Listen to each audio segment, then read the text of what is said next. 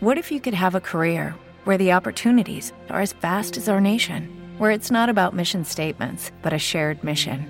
At U.S. Customs and Border Protection, we go beyond to protect more than borders from ship to shore, air to ground, cities to local communities. CBP agents and officers are keeping people safe. Join U.S. Customs and Border Protection and go beyond for something far greater than yourself.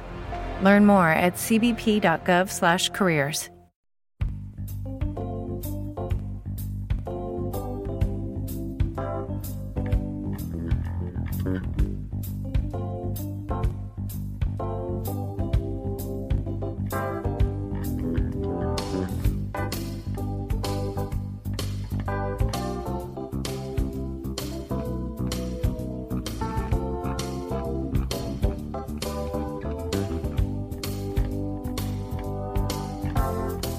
Muy buenas tardes y bienvenidos al 35 programa de esta segunda temporada. El tiempo sigue pasando y todavía seguís ahí semana tras semana esperando a que llegue hoy, el jueves a la una, para escuchar un nuevo programa de Siendo Acordes. Así que agradecidísimo, te doy de nuevo la bienvenida.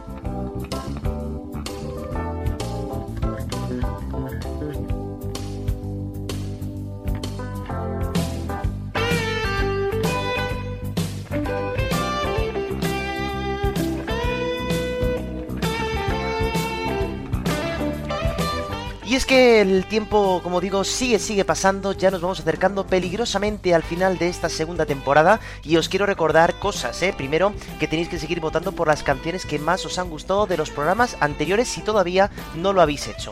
En los medios, los de siempre, siendo acordes mil.com, el comentario de iVox o el Instagram siendo acordes podcast.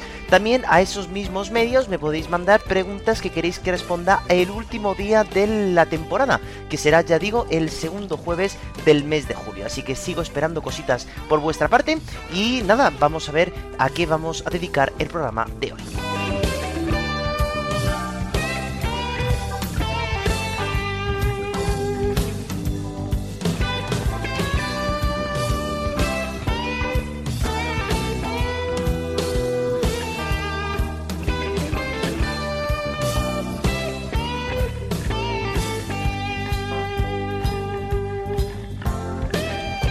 Y es que hoy vamos a continuar un bloque que ya tenemos abierto desde la temporada pasada, es uno de los bloques más longevos que tenemos durante el programa, y es que vamos a ir al cine juntos para escuchar canciones que han sido escritas expresamente para una película y que, pues claro, se han vuelto mundialmente conocidas. Pero lo que poquita gente sabe realmente es que realmente pues hubo unos productores que llamaron a ese grupo para intentar componer una canción que cuadrara con una película. Así que eso es lo que nos vamos a dedicar en el día de hoy y como siempre ahora pues aparecerá la sintonía de las películas y os daré alguna pista sobre estas eh, canciones que van a sonar. Así que no te vayas porque hoy viene un programa cargado de emociones, cargado como siempre de muy buena música, de muy buenas películas que estoy seguro que la mayoría habéis visto todas o al menos fragmentos importantes de esas películas, así que va a ser un programa como siempre muy muy interesante.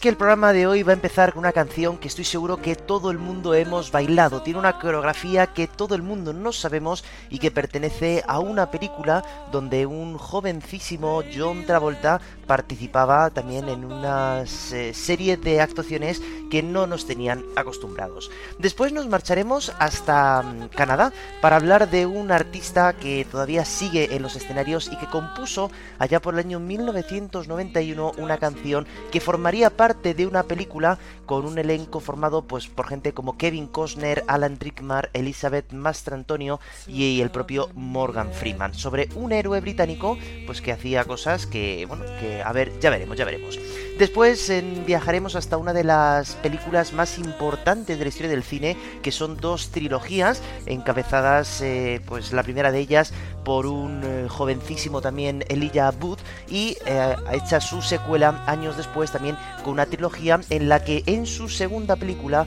uno de los grandes artistas de nuestra época ahora mismo decidió componer una canción que sonará al final de esa película.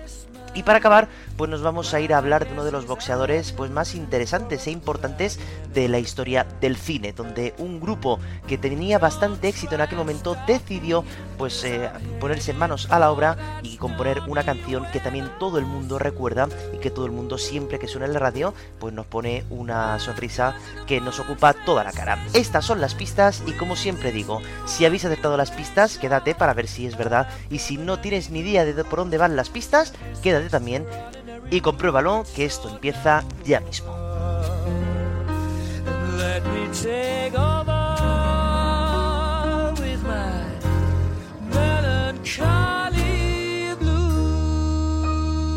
Y como hoy es un programa dedicado íntegramente al cine, pues lo que vamos a hacer en esta pregunta que os hago al principio del programa, pues va a ser haceros dos preguntas relacionadas con el cine y también con la música, por supuesto. Estas son las dos preguntas que os voy a hacer. ¿Os podéis imaginar cuál es la canción que más se ha utilizado en el cine? ¿Y sabríais decirme cuál es la banda sonora más vendida de toda la historia del cine? Ojo que esta pregunta ya os la he contestado en un programa de esta misma temporada, ¿eh? a ver si habéis estado atento. Repito, ¿cuál es la canción más utilizada en el cine y cuál es la banda sonora más vendida de toda la historia? Y ahora sí, empezamos este programa y como he dicho vamos a empezarla con una canción que todo el mundo conoce, que todo el mundo hemos bailado y que por cierto es según la ciencia una canción que nos puede ayudar a hacer la maniobra de reanimación cardiorrespiratoria. O sea que es muy muy importante porque en caso de que alguna vez nos encontremos en esa tesitura podemos utilizar esta canción para poder ayudarnos. Nos vamos a ir entonces al año 1977 cuando los productores de una película de la que no tenían todavía el nombre pidieron a una banda formada por tres hermanos que compusieran una serie de canciones para ellos. Nos vamos a hablar de los Bee con esta espectacular Staying Alive.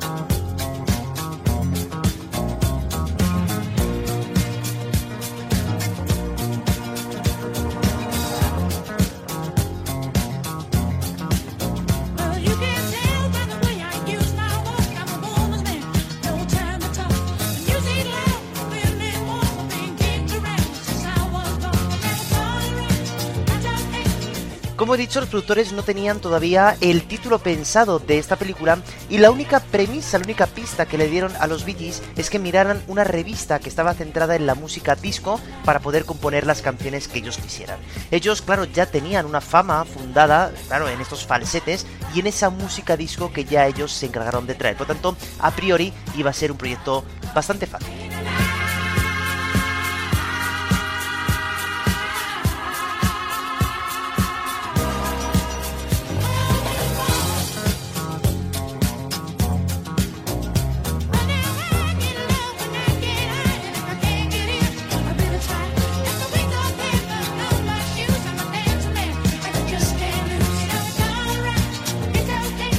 Los hermanos se encontraban en unas vacaciones en París y se pusieron a escribir algunas letras que podrían valer como canciones de una película. Pero justo en ese momento el batería tuvo que marcharse debido a problemas familiares y decidieron hacer la batería automática. Es por eso por lo que el ritmo de la canción siempre es constante y permite hacer la maniobra que antes os he dicho. La canción, esta, Staying Alive, apareció en el tráiler de la película Fiebre del sábado noche y se pensó que se iba a quedar ahí, que no la sacarían como sencillo.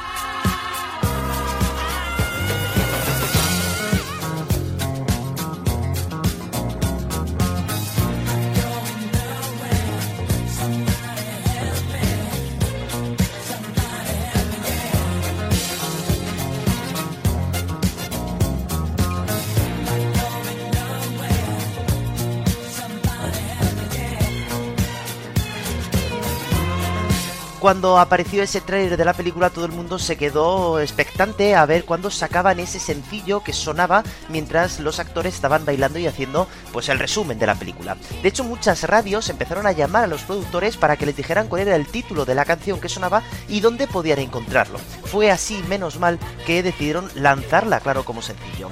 Al lanzarla, esta, este llegó a estar en los primeros puestos durante algunas semanas, consolidando ya a la banda de estos grandes hermanos. La banda sonora fue un completo éxito, ¿eh? ya que de todas las canciones que había en la película, seis eran de los Bee Gees y eran canciones tan importantes como How Deep Is Your Love o Night Fever, entre otras, donde ya nos dimos cuenta de la calidad vocal instrumental de esta banda.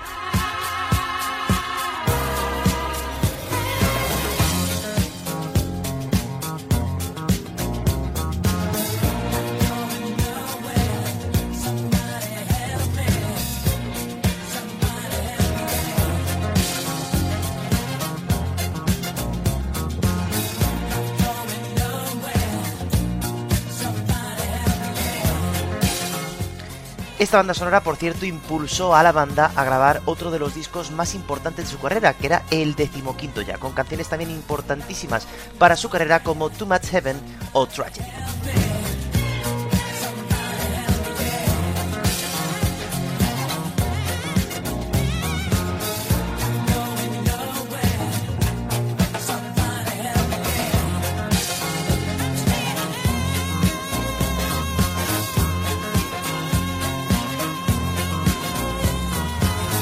Pues empezamos, como veis, con muy buena música, con música disco y con una película que solamente tuvo una nominación al Oscar, que fue la de mejor actor principal para John Travolta, pero que no llegó a ganar.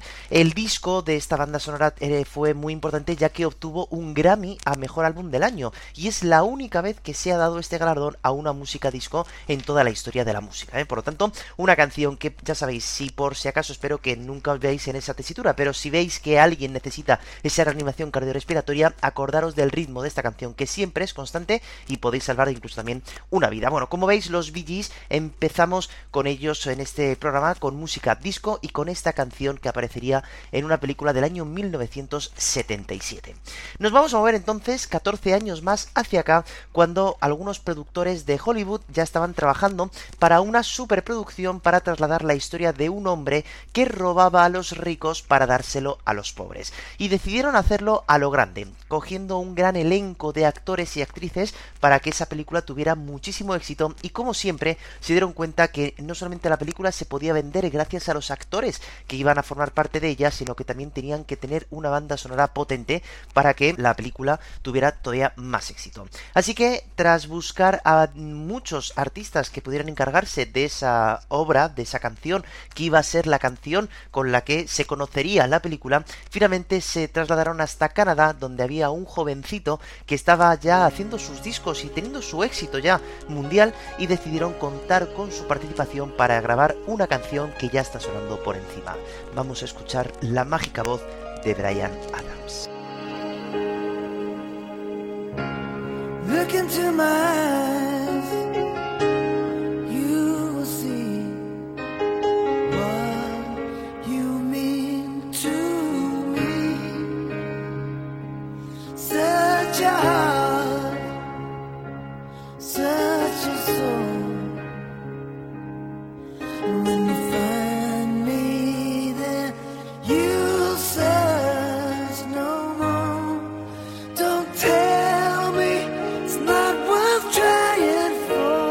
La historia de esta canción realmente empezó cuando el encargado de la música de esa película había compuesto una canción con laúd e instrumentos medievales que pretendía que una mujer cantara para loar el amor entre los dos personajes importantes de la película, ¿no? Lady Marian y el protagonista real que era Robin Hood. Para ello hablaron con grandes cantantes femeninas como Anne Lennox o Lisa Stanfield, pero la rechazaron, puesto que textualmente dijeron era demasiado insípida.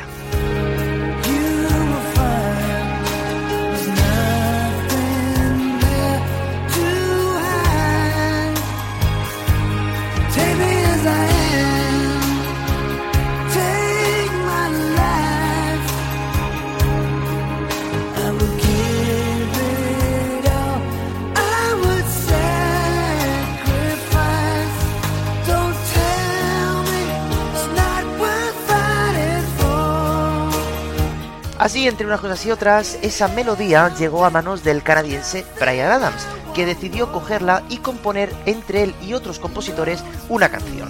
El tema de la composición dicen que tan solo duró 45 minutos y pensaron que con certeza de que era una canción bastante poderosa. Al darla de vuelta a los productores de la película no les encantó tanto, pero como habían firmado un contrato con ellos tenían que poner la canción en algún lado. know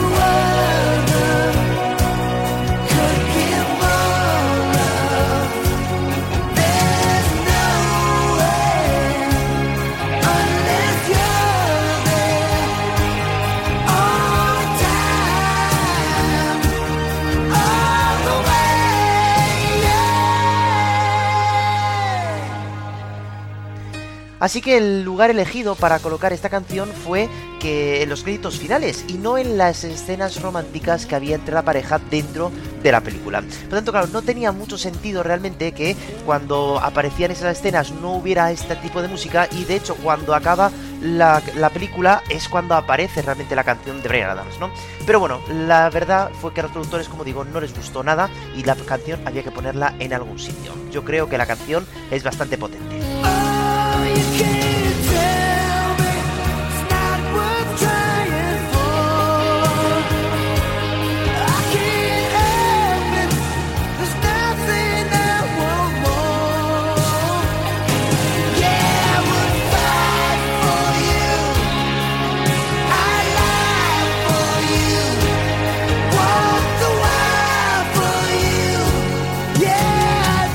La película, como he dicho antes en las pistas, estaba protagonizada por grandes actores, ¿eh? como Alan Rickman, Mastro Antonio, Morgan Freeman, y haciendo de Robin Hood aparecía Kevin Costner. No tuvo una gran acogida lo que es el tema de la película, porque claro, ver a Kevin Costner hacer ese papel de Robin Hood con lo bien que actúa él, a mí es que es un actor que realmente no me parece que sea un gran actor, pero bueno, pues hizo que realmente la película quedara un poquito casi casi casi en el olvido, ¿no? Pero sí que es verdad que la canción que se había colocado en los créditos finales, sí que fue nominada al Oscar a Mejor Canción, pero tampoco la ganó, puesto que la ganó La Bella y la Bestia, que se estrenó en ese mismo año.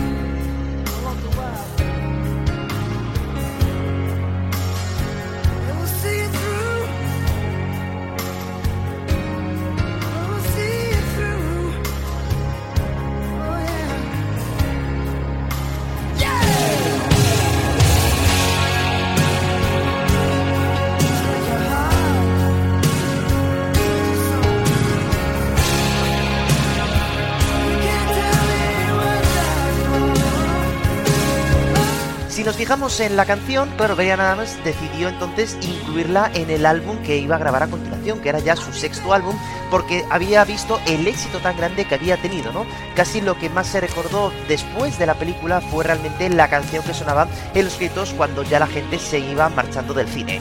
Una canción muy romántica con esa voz que él tiene, que la verdad que es tan mm, bonita, y bueno, pues decidió entonces incluirla en su sexto álbum. Y además eh, tuvo tanto éxito que incluso después de la película, cuando sacó ese álbum, volvió a estar en la parte alta de las tablas de éxito durante seis semanas.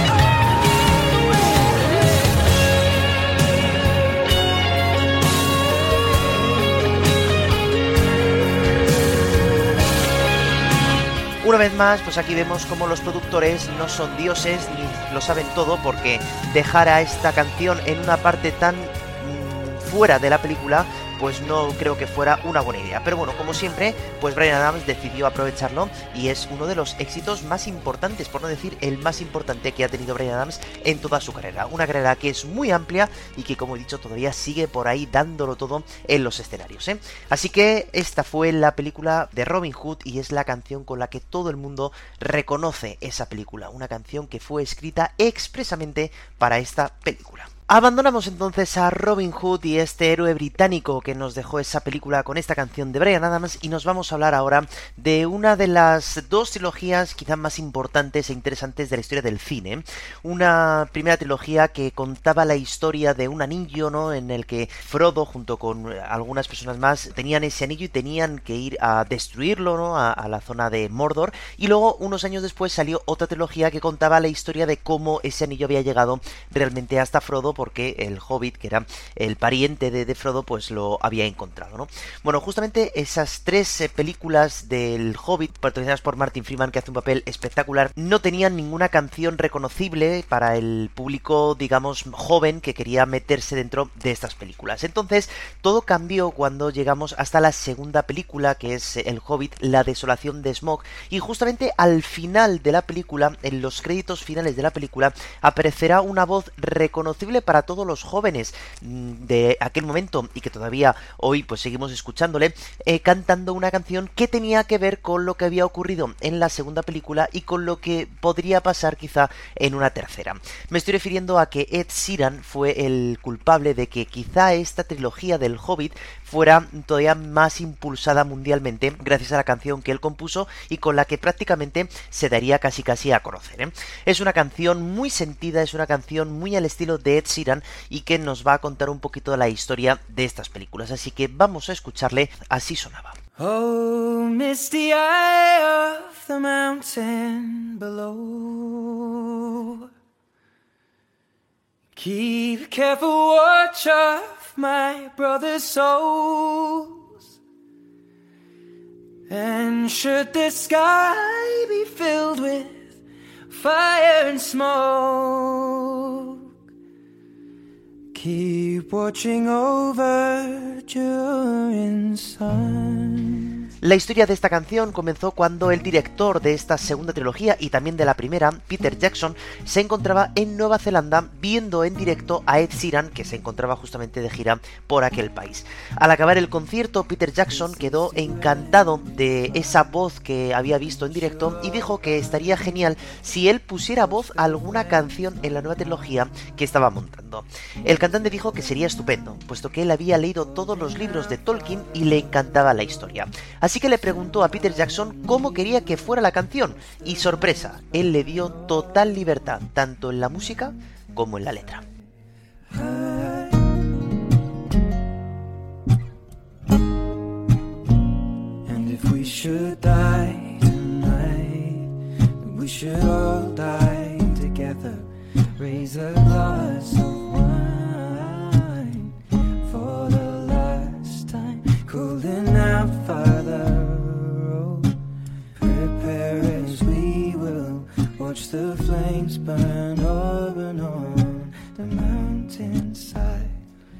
Desolation Ed Sheeran se tomó muy en serio esto, este proyecto, ¿no? Estaba, ya digo, al principio de su carrera y por lo tanto pues decidió componer él mismo la letra. Compuso también la música y de hecho él cantó absolutamente todo. La voz principal, también los coros que hay por detrás, tocó la guitarra e incluso tocará las partes de violín que hay luego en un momento dado en la canción. Quería hacerlo todo él para que quedara perfecta como realmente así quedó.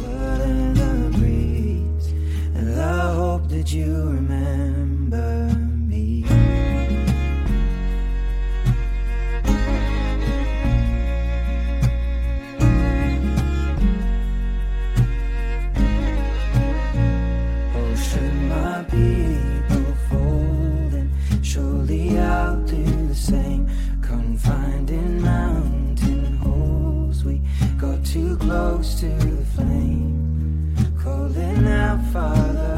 El momento elegido para meter la canción en la película yo creo que fue también muy bien elegido, ¿no? Que fue al final de la película, cuando empiezan los créditos. Es decir, si habéis visto esta segunda película del, del Hobbit, eh, justamente el dragón Smog acaba de escapar de la montaña de los enanos y va a destruir la ciudad que está justamente al lado, ¿no? Entonces de repente la cámara enfoca al Hobbit, enfoca a Martin Freeman y dice, oh Dios mío, lo que hemos hecho, ¿no? Y de repente empieza esta canción, ¿no? Es una canción que quiere transmitir transmitir esa frustración, seguramente esa, ese nerviosismo que tiene saber que hay un dragón en el cielo y que su fuego va a acabar con esa ciudad, ¿no? La canción entonces, la letra nos está hablando de lo que está a punto de pasar y que va a ocurrir justamente en la tercera película, ¿no? Que el dragón va a estar destruyendo esa ciudad y que claro, los humanos que vivían ahí se van a encontrar con que no tienen un sitio en el que vivir, ¿no? Por tanto, fijaros qué bien utilizada la canción justamente al final, ¿no? Porque cuando acaba la película y te encuentras con esta canción, te dan una sensación de impotencia de que no sabes qué hacer y lo mejor de todo, te da algo de esperanza también un poco y ganas de ver la siguiente película.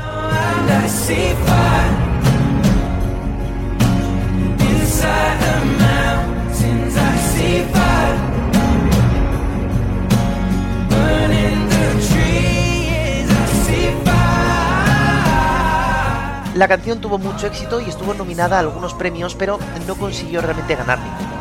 Ed Sheeran dijo que no lo iba a incluir en ningún disco suyo, puesto que solo se podría entender si se había visto la película y ya aparece en el álbum de la banda sonora de la segunda parte del Hobbit. Una canción que como veis va creciendo a medida que avanza y que queda, como digo, estupendamente justo cuando acaba la película. El sencillo, por cierto, llegó al número uno en Nueva Zelanda.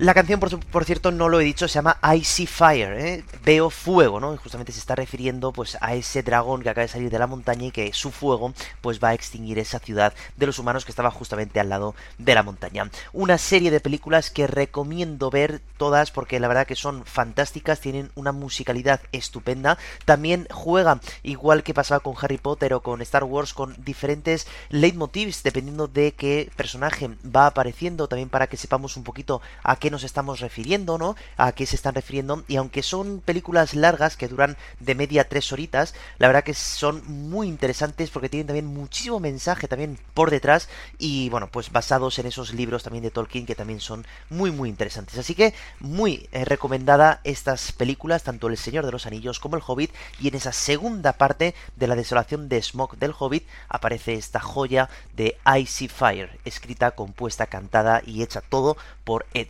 este grandísimo artista que hace poco ha sacado disco nuevo.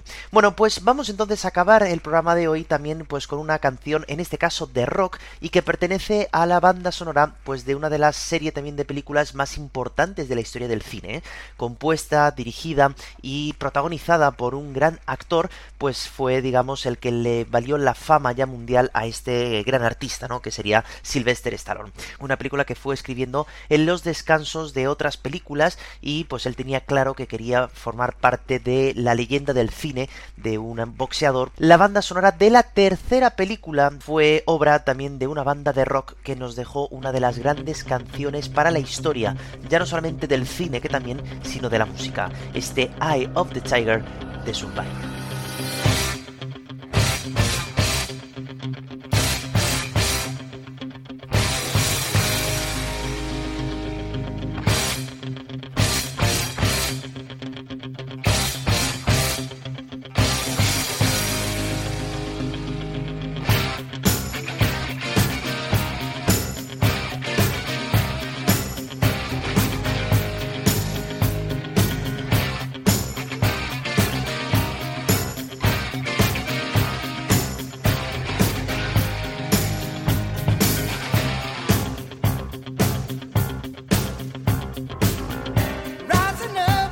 Corría el año 1982 y Sylvester Stallone ya se encontraba produciendo la tercera película de esta franquicia. Y quería llegar a un público un poquito más joven que el que ya venía viendo las películas anteriores. Así que pidió a algunos compañeros de rodaje que les enseñase a algunos grupos que tuvieran cierto éxito entre los más jóvenes y así fue como apareció el nombre de Survivor, un grupo de hard rock.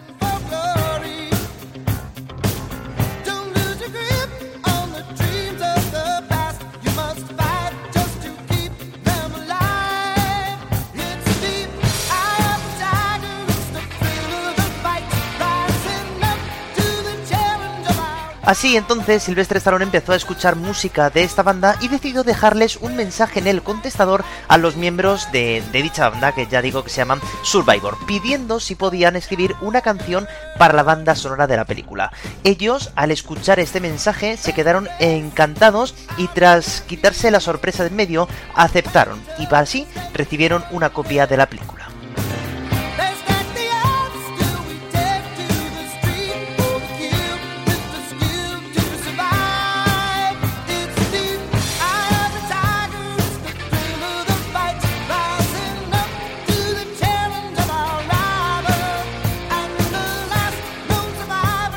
Al inicio de la película, Stallone había incluido Another One Bites the Dust de Queen, pero dijo que sería imposible conseguir los derechos de la canción. Entonces ellos serían los encargados de cambiar esa canción por otra. Así fue como se pusieron a componer esta joya, Eye of the Tiger, que por cierto se llama así por una de las frases que dice el entrenador de Rocky en un momento de la película.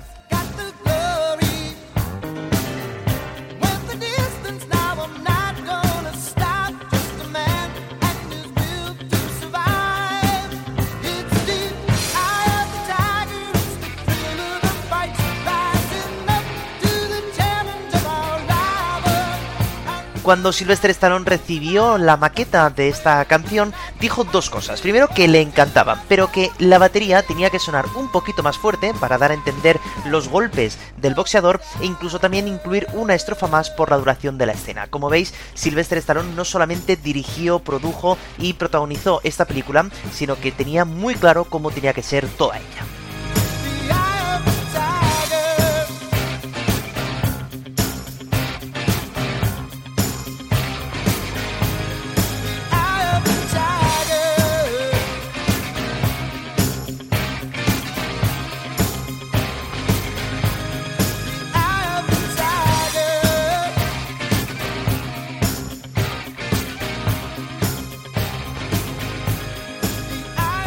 La canción, por tanto, que ya digo que se escucha solamente al inicio de la película, pues se convirtió en un éxito sin precedentes. Hizo que esta banda Survivor creciera todavía más y esta canción llegó al número uno en muchísimas listas de éxitos y se mantuvo así en las mejores posiciones durante muchas, muchas semanas. Por lo tanto, aquí cerramos entonces este programa dedicado al mundo del cine y como os habéis dado cuenta, pues hemos estado escuchando canciones que fueron compuestas expresamente para una película, pero que realmente pues a todos conocemos. Así que antes de ir a la respuesta de la pregunta que os he hecho al principio, vamos a ver cuáles han sido estas canciones por las que tenéis que votar. Os recuerdo los medios de siempre, ¿eh? mediante el correo electrónico siendo desde el comentario de iVoox o desde el Instagram siendo acordes podcast. Y bueno, las canciones por las que podéis votar pues son Staying Alive de los Bee Gees, que formaba parte de esa película Fiebre del sábado noche, Everything I Do de Brian Adams, que pertenecía a la película de Robin Hood,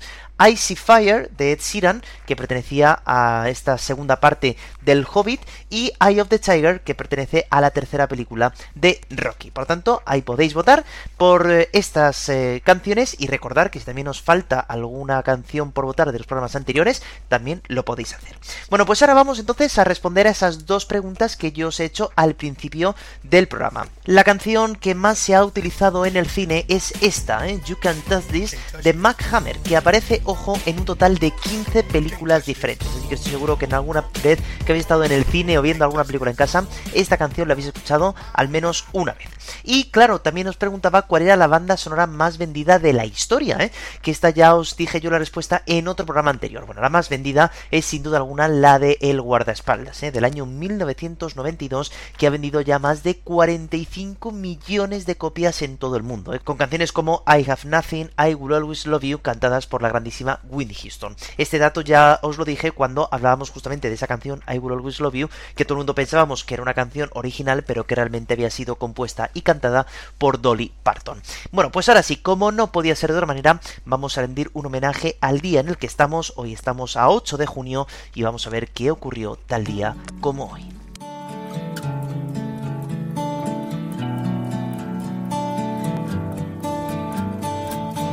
So.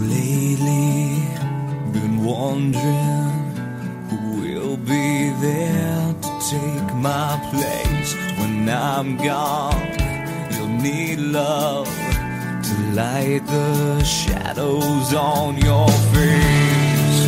If a great y es que tal día como hoy, del año 1981, nació en Los Ángeles Alexander Max Band, más conocido como Alex Band, el que fuera vocalista de la banda The Calling.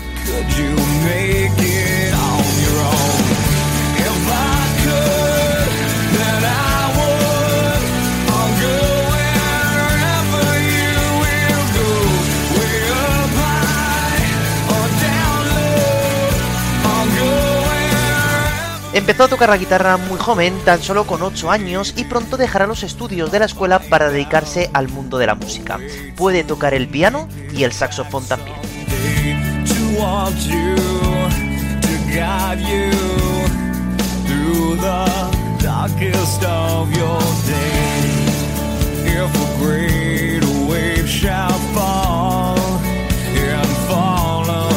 Él vivió en una calle llamada Camino Palmero y ese fue el nombre del primer álbum de la banda formada por él y unos amigos, donde por cierto ya aparecería este gran clásico Wherever You Will Go.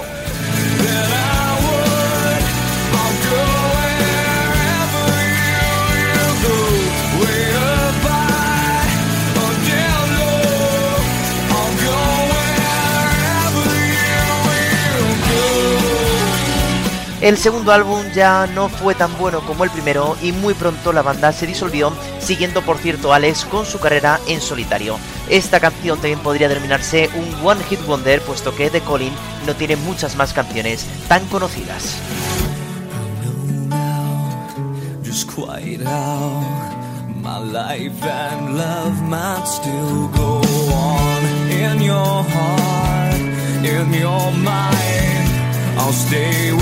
Felicitando entonces los 42 añazos con esta canción que tantos buenos recuerdos nos trae quizá a mucha, mucha gente, nos vamos a despedir y nos vamos a escuchar de nuevo la semana que viene. El jueves a la una volveremos a estar aquí para un nuevo programa. Así que nada, muchísimas gracias por estar ahí una semana más.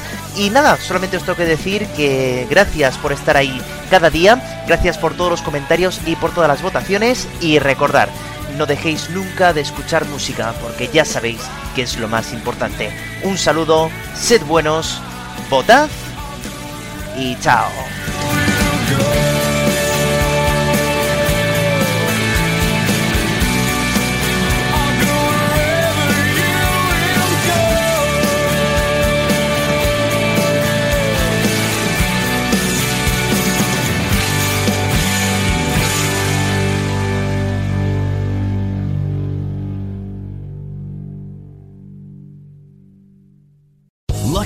Casino asking people what's the weirdest place you've gotten lucky? Lucky? In line at the deli, I guess? Aha, in my dentist's office. More than once, actually. Do I have to say? Yes, you do. In the car before my kids' PTA meeting. Really? Yes. Excuse me, what's the weirdest place you've gotten lucky? I never win and tell. Well, there you have it. You can get lucky anywhere playing at LuckyLandSlots.com. Play for free right now. Are you feeling lucky? No purchase necessary. Void where prohibited by law. 18 plus. Terms and conditions apply. See website for details.